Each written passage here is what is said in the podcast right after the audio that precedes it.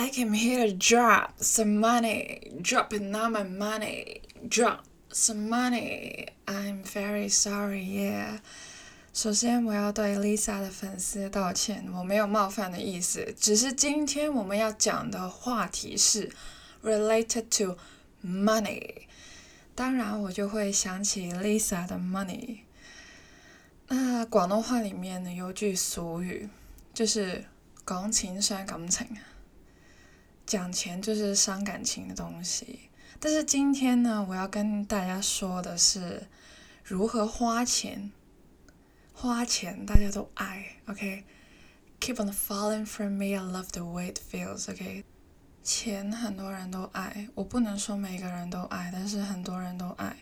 然后也很多人爱花钱，只是会心疼而已。今天我就想要跟大家说，如何对自己有利，花钱如何对自己有利。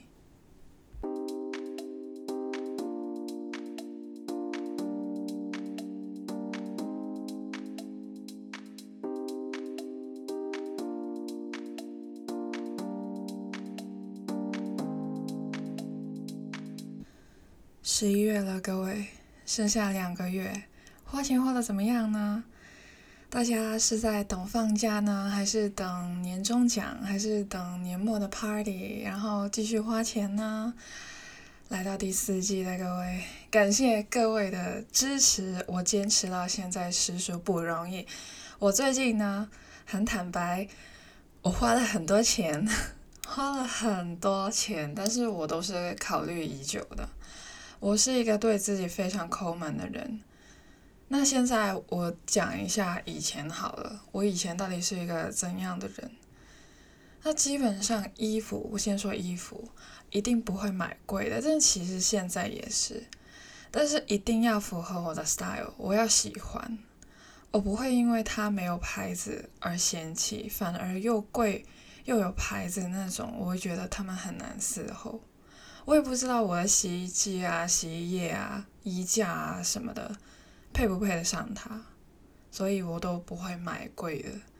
首饰，首饰我是一定会看材质的，因为我买过非常多掉色严重的，就是戴上身好像中毒一样，就摘就戴了一整天，摘下来的那一刻，我就觉得哎，我的手怎么变色了，中毒一样。最好就是纯银啊什么的，合金啊，其实钛钢我也会买，因为通常这些比较便宜，OK，性价比比较高的我都会挑。反正你不要给我掉色就好了，我也不会说沉迷于那些很贵的牌子，我都是挑自己喜欢的，我喜欢的就好，符合自己的审美。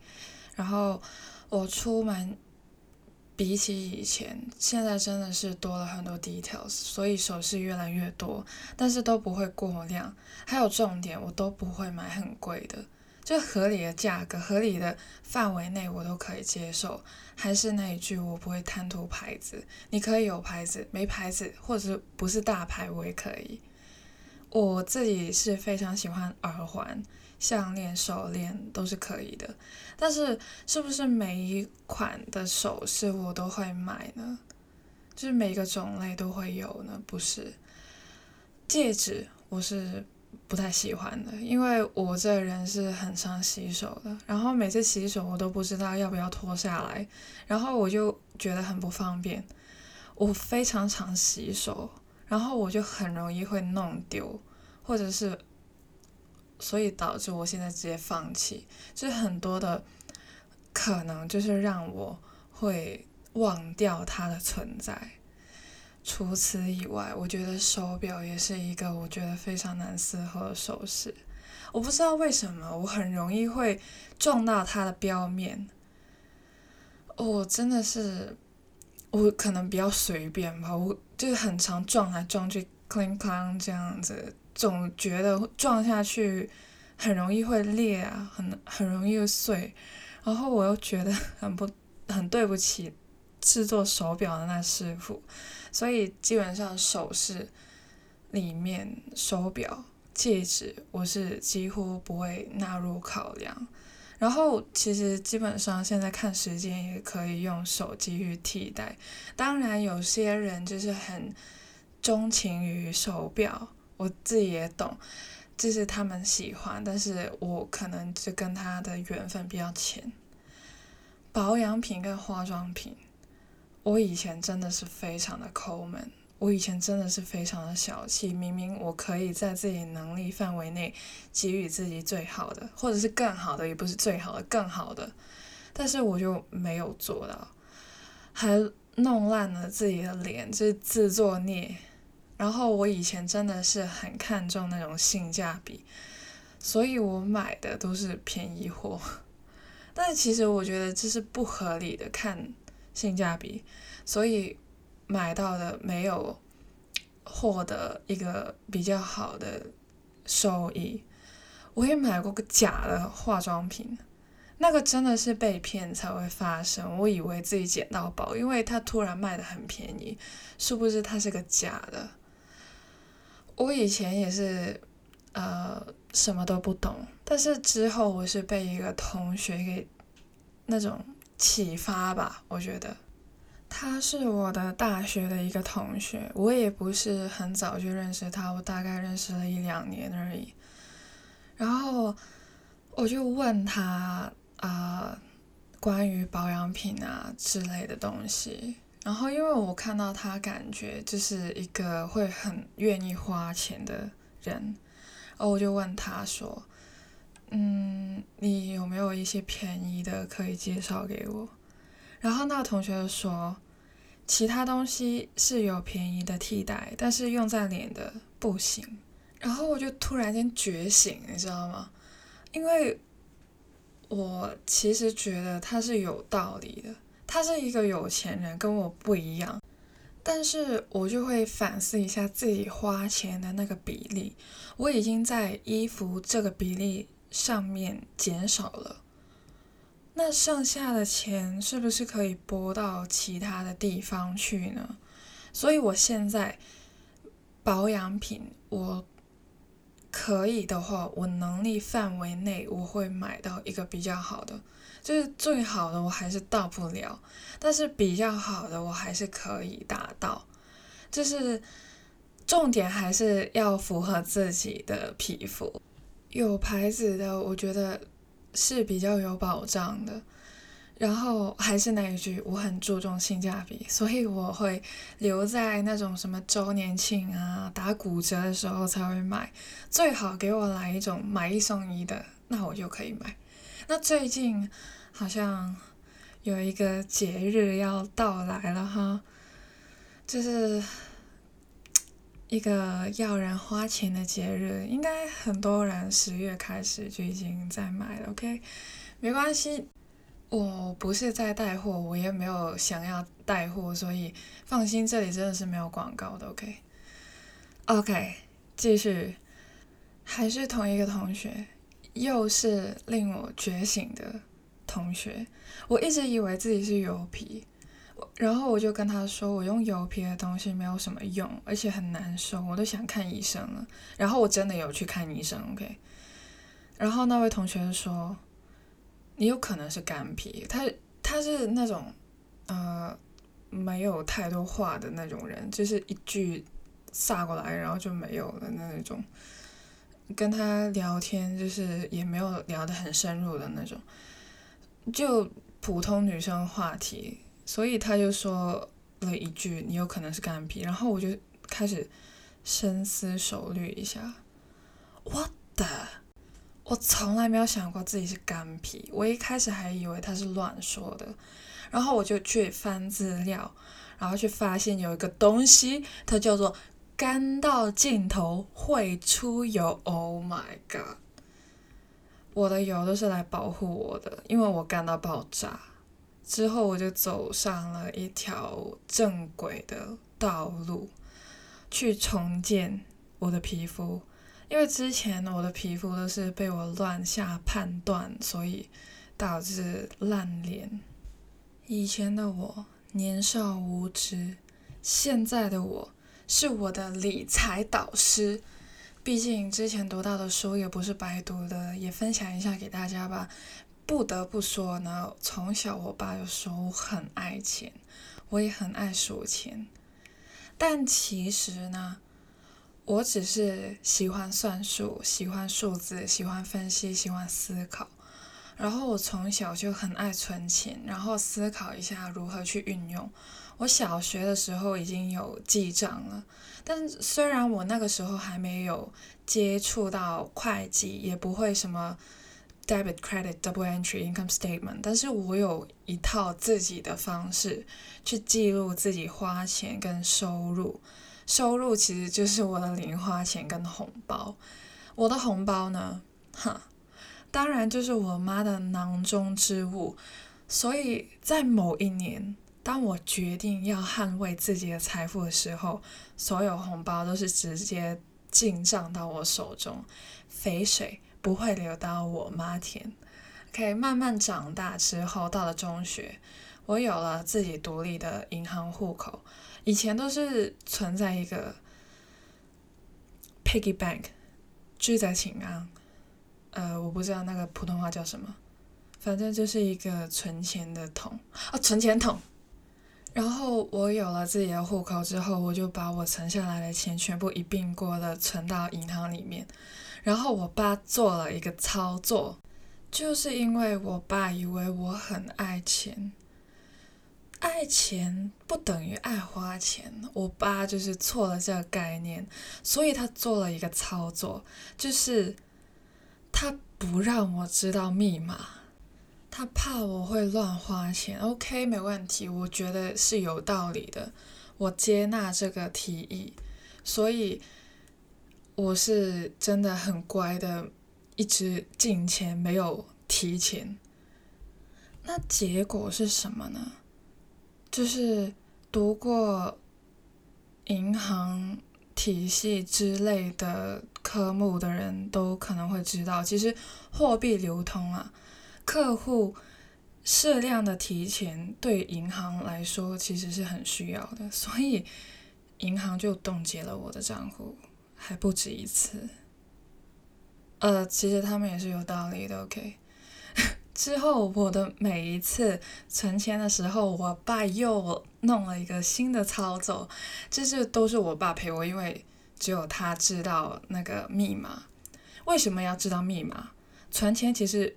不需要密码的，但是他有一个新的操作，就是首先提一百块钱出来，然后把那个一一百块钱再加我准备要存的钱一并过再进去那个户口里面，所以这又有提前，我们又没有花钱，又可以存钱，哇，我爸真的很聪明，你知道吗？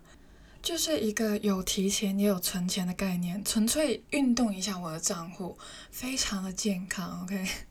然后每个月都会有零花钱，但是我是很少的，但是我存的比例又很多。我爸其实有质疑过我是不是会变魔术，我说你放屁，我会变魔术，我变那么少钱干嘛？然后我就说我真的是很用心的存，然后去分配。那个时候呢，就是我还是一个中学生的时候，我是真的有花钱的计划，算一下下一个月我要用多少钱在坐公车上学放学上面，然后我都会带足够的金额。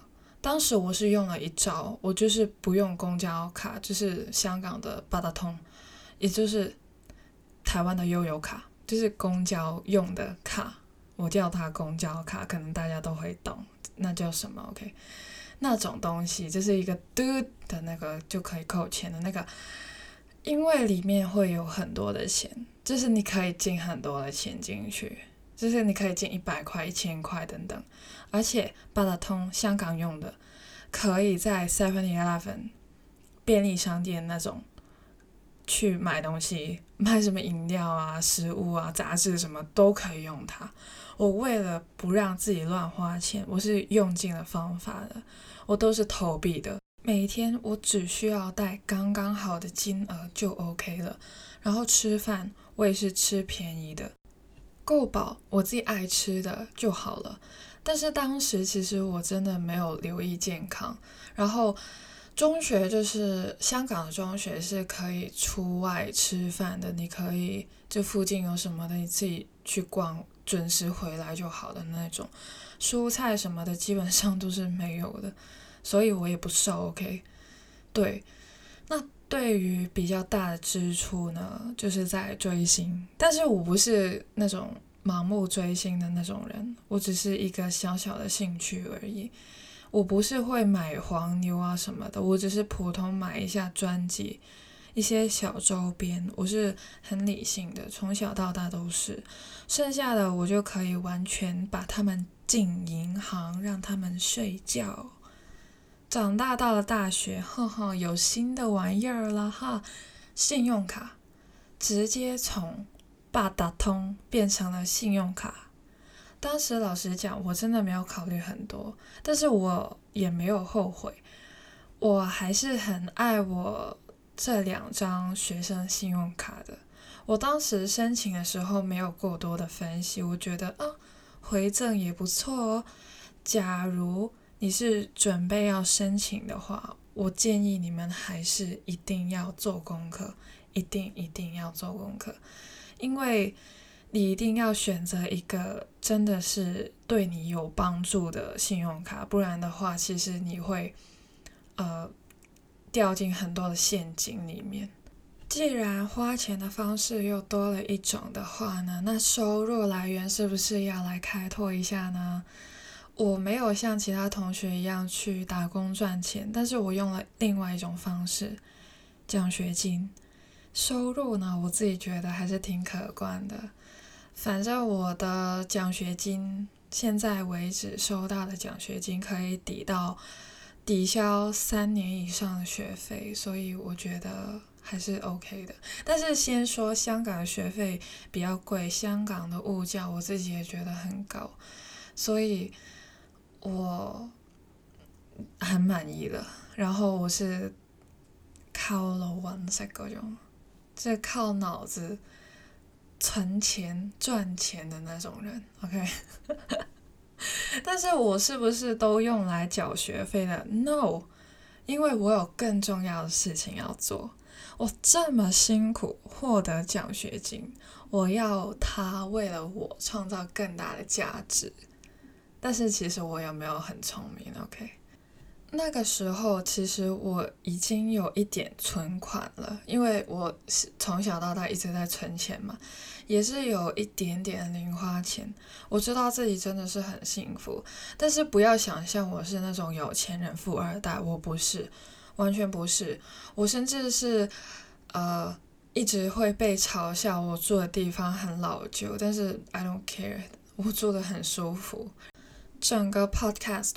含金量最丰富的部分来了，这真的是秘密的级别。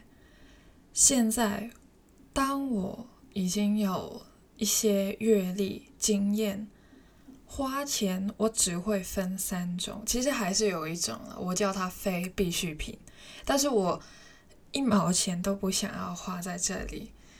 例如坐计程车，我有手有脚，我能走路我就走路。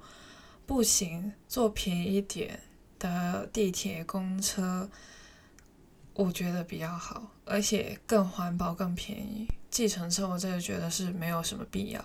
OK，我 focus 在三种花钱的部分。第一种是我花钱比例最少的，慢慢推进。第三种我是花钱比例最多的，也有人会觉得第三种。本来它的单价就比较高，OK，所以我会拨很多的钱在那边，也是道理在的。但是我会把钱拨到那边，也就是说它是有价值的，我才会做。我最近的钱都是花在那边的。那为什么我会花在那边呢？除了它的单价可能真的是比较高以外呢，它真的是可以创造价值的。OK，来了，第一个，我花最少比例的必需品，我是说比例最少的是必需品。为什么？不夸张，我的衣服穿个几十遍算少了。我很多衣服都是从小穿到大的，我没有在开玩笑。然后我现在的体重是我小学高年级的体重，我以前真的是很肥，OK。所以我以前穿的衣服，哼，我现在还是可以穿耶。环保人士就是肯定超爱我。我妈说：“哎，怎么好像很常穿这条裤子？我好像刚洗好的，你怎么又穿呢？”拜托，我在家里穿的裤子我就这么几条，我还当时我还数给他看，我说我。穿的好看、舒服，它又适合我，我又不嫌弃它，它也不嫌弃我。我穿多少次，我觉得很赞。我妈就懵了，因为我妈是以为我是那种手边拿到什么衣服就穿什么衣服的人，但是我不是，我是有自己的风格，我有自己的 preference，我不是什么简约主义者。我觉得他们很赞，但是我很清楚，我不是他们。我喜欢什么，我要做什么，我把钱花在哪里，都是我自己去控制的。反正我买到不适合的衣服，我穿不了几次，我才要哭。就算它很便宜，十块，我也觉得我浪费了，浪费在一个不合适的地方。错误分配资源，其实不管是自己的钱还是地球的资源，都是浪费掉的。所以我觉得这性价比真的是不高。我真的会后悔，我真的会心疼，但是我是不是都不买新衣服呢？Of course not，OK，它是必需品，但是我只是分配到的金额不会太多，基本上都是没有牌子的，不然就是很便宜的牌子。潮牌，老实讲，我觉得他们是有自己活存活在市场的道理，但是我是不是会去购买呢？我觉得不会。首先，我觉得他们的版型通常都是 oversize，不太适合我，我自己不太适合 oversize。然后设计，呃，这里可能有点冒犯，我觉得通常都是比较普通，通常只是有一个 logo，我觉得有一点点单调。我不是说不好，我知道潮牌其实它可以创造一些无形的价值给消费者，但是。我不配，所以我们就无缘了。个人的观点，便宜的衣服也是可以有设计感的，也是有设计师的心血、时间存在的，所以我不会去排斥便宜的商品。OK，接下来第二个享乐类，我会分配更多的钱去享乐类。比起必需品哦，这个听起来好像有点哦，这个人是不是享乐主义？我不是，只是我分配到的金额，我是可以弥补到我可能精神上的损失。鉴于本人是个 INTJ，我会用尽全力控制自己不沉醉于享乐，但是我是一定要休息的。我这种人真的是一定要休息的。在十六型人格里面，INTJ 是最容易患精神病的，或者是有负面的情绪。不然的话，我真的会很容易变成一个不健康的 INTJ。OK，这是题外话。今天这个 Podcast 不是讲十六型人格。OK，享乐是什么？例如吃自助餐、放题、去旅行、大花钱购物，是真的贵的那种哦，就奢侈品等级的那种。我也是有过白痴的时候啦，我乱花钱在吃东西之上。大家的历史应该都比我好，我真的很烂呢。但是以前很多的皇帝都是挥霍无度嘛，然后就积积思密达了嘛。我也做过那样的皇帝，但是我的惩罚就是不是没钱或者是朝代灭亡，我没有这样权利。我呢，就是报复在身体上，我胖了超多，这是肯定的。最重要的是情绪真的受到影响，然后。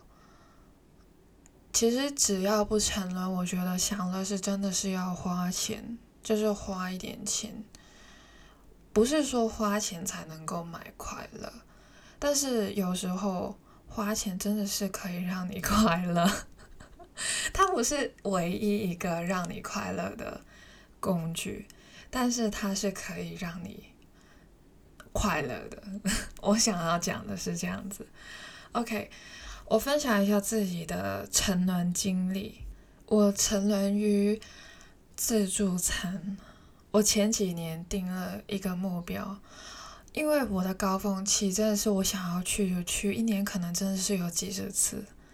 我立志改变之时，我说我一年只能够吃五次，我成功了，因为我是那种说到做到，我说了算的人。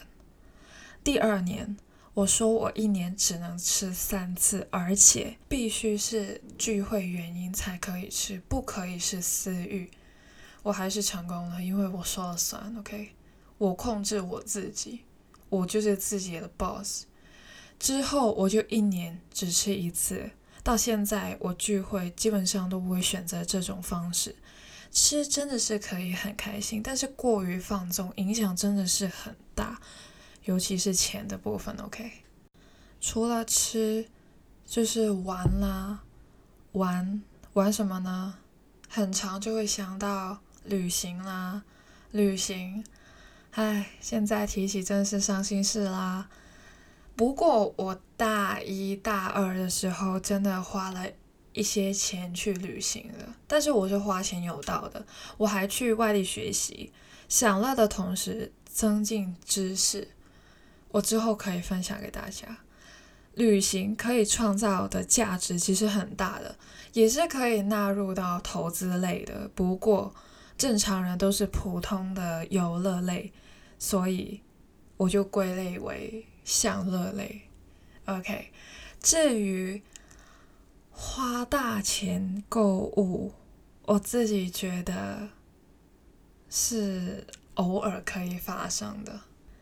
那本人呢，其实很喜欢一个牌子，它叫做迪奥，没有广告，OK。我很爱它，但是我也不会把我的全副身家拿去买它。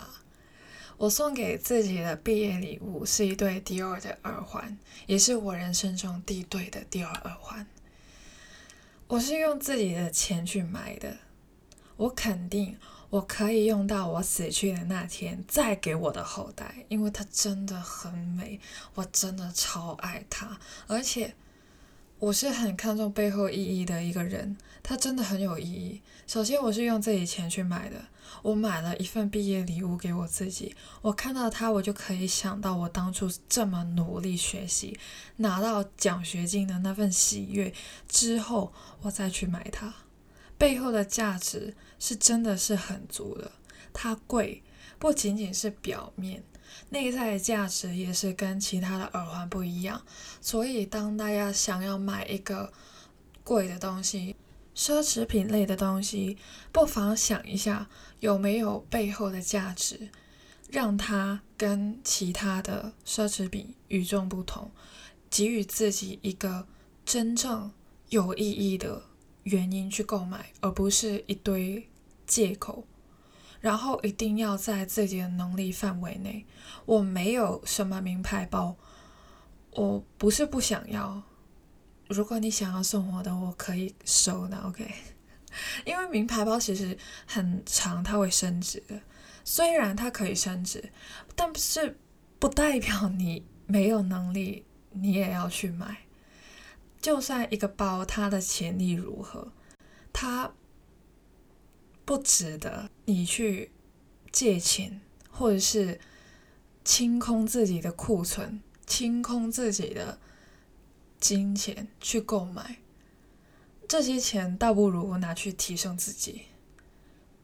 划重点，我接下来要讲的就是我的钱花到哪里去，绝对不是名牌包。买名牌包，我觉得就是可能会再长大一点点，我才会去入坑，因为我真的看到它的升值能力，它有潜力的。但是我没有能力的话，我倒不如拿这些钱真的是提升自己，所以我就会拨很多的钱去第三类，我称它为投资类。还是那一句，我不是说股票，就算我是读金融的，我都不是在跟你们说买股票，不是。我这里说的是，我花钱在这里，我要日后获得利益。我付出的金钱，我要你创造价值给我。我是看未来的，我是看长远的。那现在我就问大家一个问题：同样是十万，买包包还是买车？先说没有标准的答案，你们去想一下。那可能有人会说。嗯，我是男的啊，买什么包啊，买车啊？也有人可能会说，我是女的，买什么车啊？或者是我也没有驾照，我要买包，我要买什么？爱什么事，香什么儿？也有人可能会说，无法判断，你都没有说是什么货币，什么包，什么车。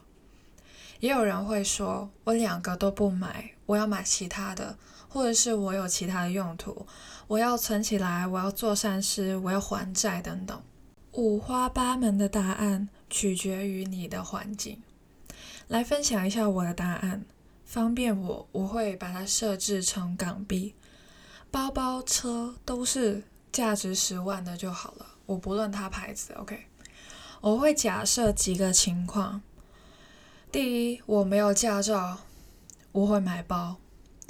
第二，我有驾照，我会买车。你听到这里想要翻桌是不是？想要关掉是不是？哎，你这样子，哎，就这样没了？不是。第一，为什么我没有驾照，我要买包？我买什么包？我一定要买升值的包，一个就好哦。不是买几十个便宜的，然后每天换一个，像走秀一样。不是，我会去研究二手市场，看看哪一款升值。其实名牌包它的升值幅度真的是可以很大的，可以翻倍。这个就是为什么我会选择它的原因，因为在未来它可以创造价值给我。而车它会贬值，维修费用啊比包都会多，而且还有税，还有油的钱。每个月都可能会有个新的支出，你懂吗？那第二个情况，为什么我有驾照的时候，我又想买车啊？我刚刚不是说了它会贬值吗？对，没错，它就是贬值。那又怎样？我买车，我要把这辆车的价值给用完了，在它还没有掉价掉到极致的时候，到不能开的时候，我要用它来创造金钱。除了日常的代步，这个回本太少了。可以的话，我会用它来协助工作，例如送货、送快递、送外卖等等，或者是当收费的司机，这些可能会被人笑。OK，你拿到了一个车，然后你就在那边工作，很傻，对不对？但是我是在创造金钱，忘了说我的身份是大学生，这是一个非常好赚外快的机会，是一个生财工具。在我眼里，它不是一辆车那么简单，它是生财工具。所以，无论是买包、买车，我都是觉得它是一个生财的工具，而不是普通的一个包跟一辆车。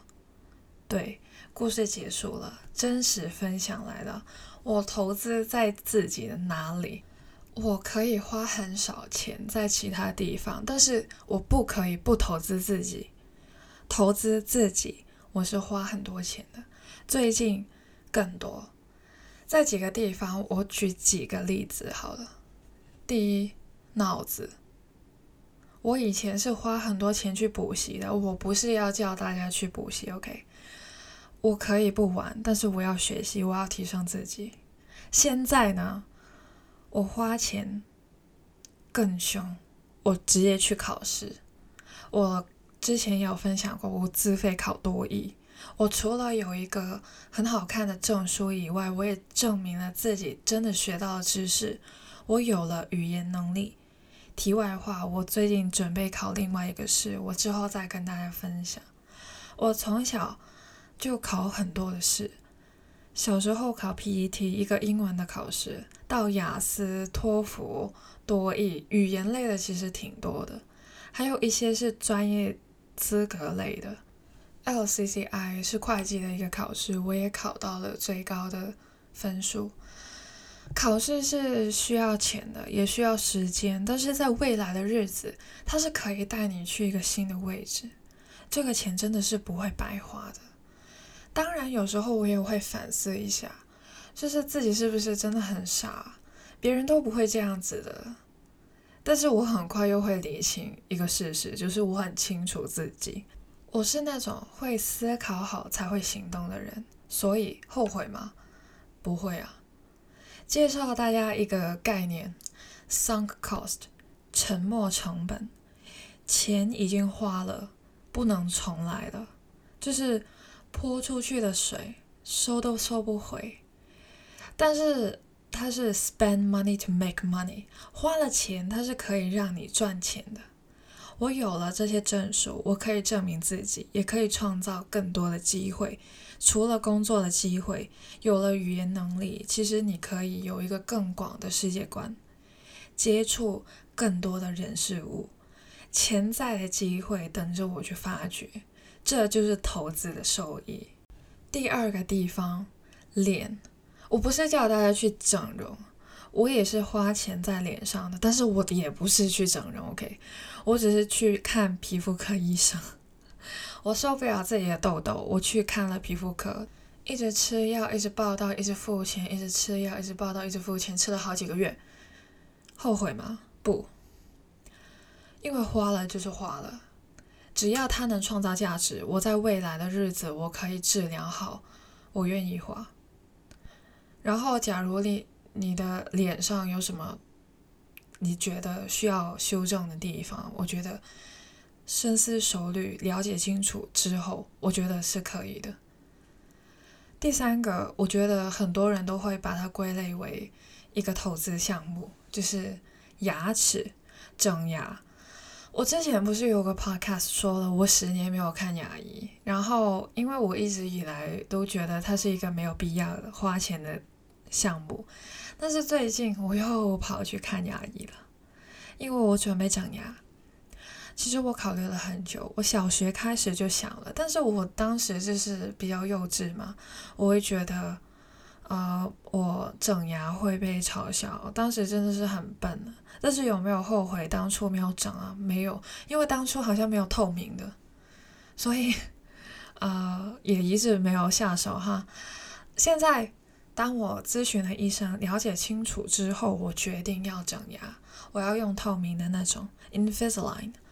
之后你们想知道的话，我也可以分享。接下来呢，我就会。改变自己的牙，我的牙其实算不错的。我说的是里面，前面的大家看到的那几颗牙，那个空隙真的是，哈，还有那个门牙特别的不齐，是不好看的，所以我要整，我一定要整它。整牙很多人都会觉得是一项投资，投资外貌的一个投资。现实很多人都会觉得外貌可以提升机会。我之前读高中经济学的时候，老师已经这样子说了。对，现实就是那么的现实。就算不是全世界的人都是外貌协会的会员，也会有些人是看颜值的。道理我是懂的，但是我也有另外一个角度。我觉得整牙自己会开心的，自信增加的时候，其实无形就会增加了你的机会。因为你可以更有自信的让别人看到你真正的实力，你会更愿意去展露自己的才能，机会才会随之而来。我要的结果就是这个。最后一个例子，身体。假如你对自己的身体很不满意，我是有的，不妨用钱去改变。我刚刚也说过，我以前很胖，但是为什么我现在的体重可以？会到呃一个低位，就是一个小学高年级的低位呢。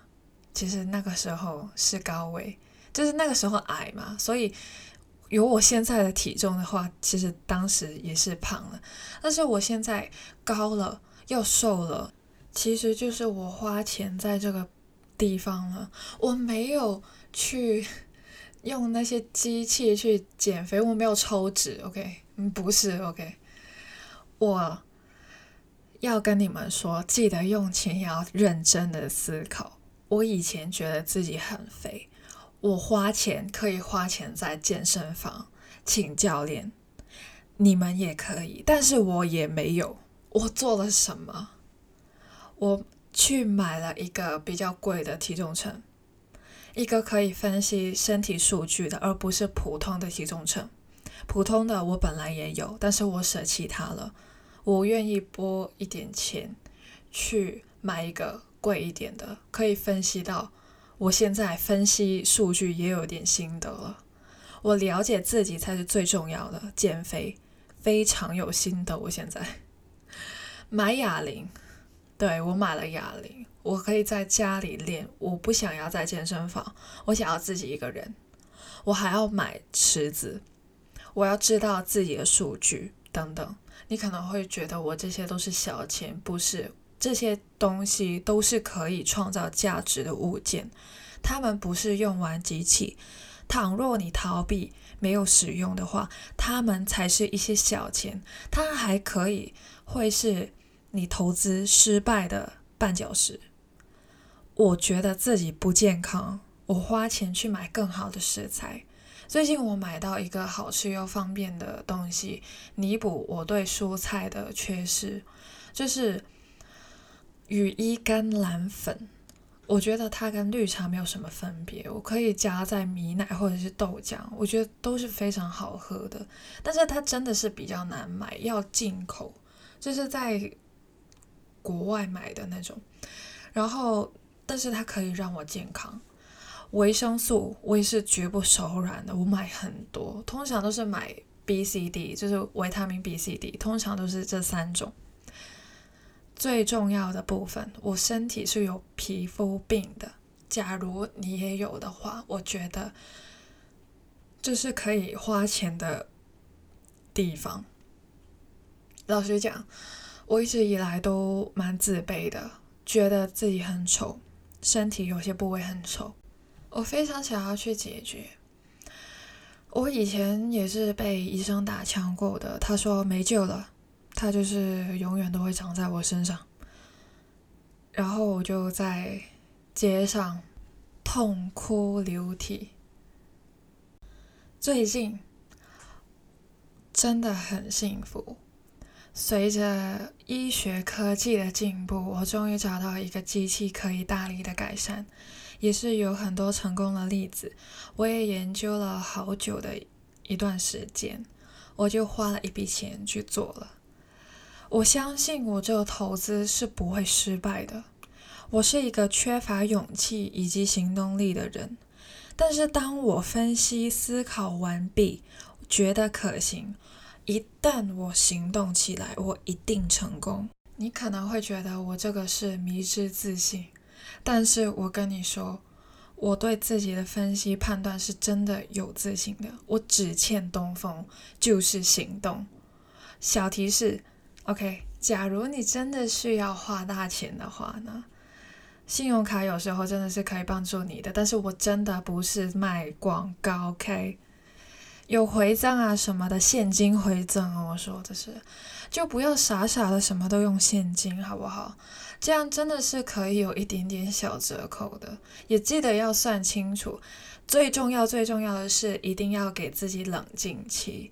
冷静期非常重要。你去咨询之后，你再去思考一下自己真的有没有这个能力，有没有这个需要。不要着急，不要鲁莽行动，跟果断真的是分别很大的。我自己不会后悔的原因，是因为我都想好了，然后希望大家都想好。之后才去行动。今天我这一个 podcast 讲的都是含金量非常多的，而且我觉得这个 podcast 教育意义比之前的 podcast 大很多。这些都是我自己亲身经历分享给你们的一些我自己觉得很重要、很重要的事情。我可能连朋友都没有这样子讲过，因为他们好像不太需要听这些东西。我的朋友普遍都是比我有钱的，所以 they don't care about money，OK？But I care，I do care about my money。我想要花在刀刃上，我不想要乱花钱，流水式的花钱不适合我，这一套才是最合适我的。今天我把。我自己的秘籍传授于你，其实最重要的是想要启发大家去思考，引发大家去寻找一个适合自己的花钱计划。那希望大家都可以找到一个属于自己的理财花钱观。我们下次再见，See you in a bit. Thank you very much.